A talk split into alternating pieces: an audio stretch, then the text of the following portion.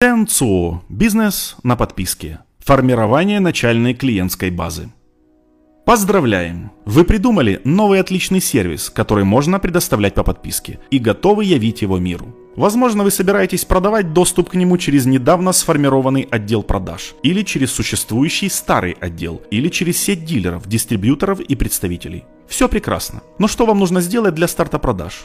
Правильно, найти новых клиентов. Почему? Потому что однажды наступит время, когда очередные новые клиенты будут внимательно изучать опыт уже имеющихся у вас клиентов, с тем, чтобы понять, действительно ли ваш сервис годится для продолжительного использования. Есть такое выражение – ваш первый клиент вы сами, поэтому формирование начальной клиентской базы – очень важный этап.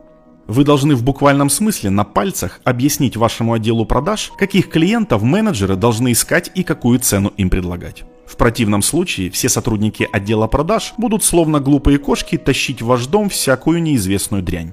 Когда мы только запускали Zuora, то вполне объяснимо собирались продавать наш сервис другим компаниям, предоставляющим облачное программное обеспечение, как и мы сами. В то же время мы боялись навсегда остаться узконаправленной нишевой компанией. И что еще более важно, гибкость была по-настоящему важным преимуществом нашего сервиса. Но мы могли обеспечивать ее лишь при работе с определенным набором пользователей. Поэтому мы дали отделу продаж задание подписать на нас производителя компьютерного оборудования, медийную компанию, поставщика товаров по подписке и так далее. Задача была трудная, но разнообразие первой группы клиентов задало общий тон всей последующей деятельности.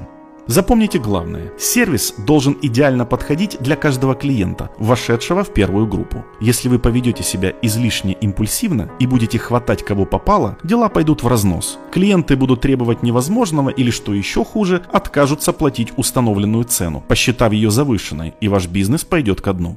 Далее на этом этапе очень важно избежать соблазна наращивать продажи. Возможно, у вас гигантская компания с многомиллиардными оборотами и необъятным отделом продаж, который, как вы полагаете, можно в полном составе бросить на продажу нового сервиса. Плохая идея. Хотя бы потому, что, во-первых, они наверняка понятия не имеют, как новый сервис продавать.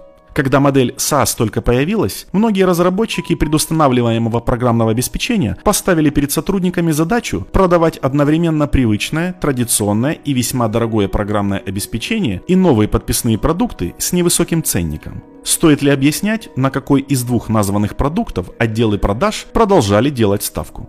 Среди больших компаний это вообще наиболее распространенный способ убить саму возможность перейти на предоставление программного обеспечения по подписке из всех, с которыми нам доводилось сталкиваться. Даже если вы полностью контролируете работу отдела продаж и он продает только новый сервис, с чем я вас искренне поздравляю, поначалу вы будете стремиться продавать его не слишком активно. Плюс к тому, в сегодняшнем мире ваш сервис должен будет навсегда оставаться в статусе бета-тестирования и постоянно совершенствоваться, в том числе и на основании отзывов ваших первых клиентов. В итоге вы захотите, чтобы отдел продаж уделял больше внимания этой первой группе клиентов, а не переходил к набору следующей.